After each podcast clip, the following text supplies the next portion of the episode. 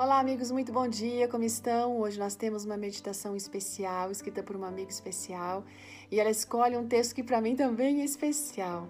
Aquele texto de Romanos 8, 28, que diz: O Senhor age em favor, da, é, em favor daqueles que o amam, né? Que foram chamados segundo o seu propósito.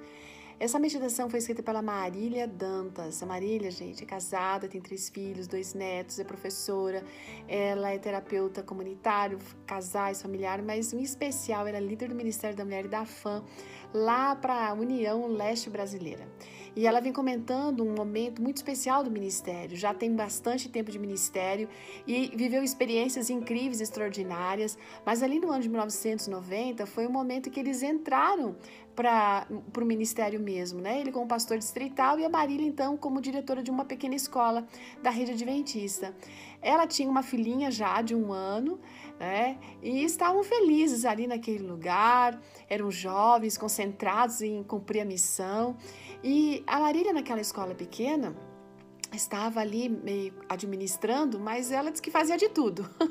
Até na merenda escolar ela se envolvia, né? E não era realmente fácil dar conta de tudo. Apesar dos desafios, ela estava feliz. Mas um dia a coisa não ficou legal, gente. Apareceu uma professora que estava se achando injustiçada porque ela não pôde assumir a direção, não deram a direção da escola para ela, e dizendo para Marília que a Marília não merecia estar ali. Gente, imagina, né? A Marília ficou assim assustada, perplexa naquele momento, e mas ela sabia que ela não estava ali porque ela queria. Foi Deus quem havia enviado. Elas conversaram e diz que não foi nada legal aquela conversa. Foi um problema atrás do outro, porque aquela professora, ela era muito influente, então além de ela pedir demissão, outros professores foram atrás.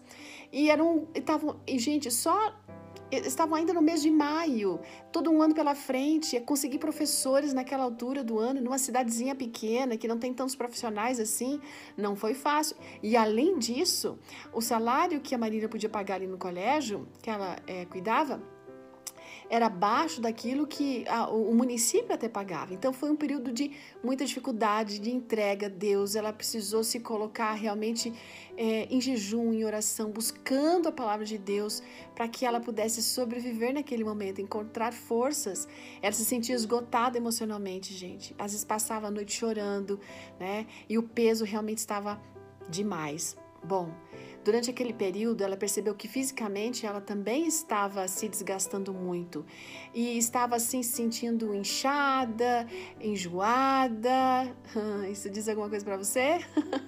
Gente, ela foi no médico e descobriu que estava grávida de quatro meses. Ela ficou feliz, mas ao mesmo tempo preocupada, porque aquela criança vivendo todo aquele estresse, né?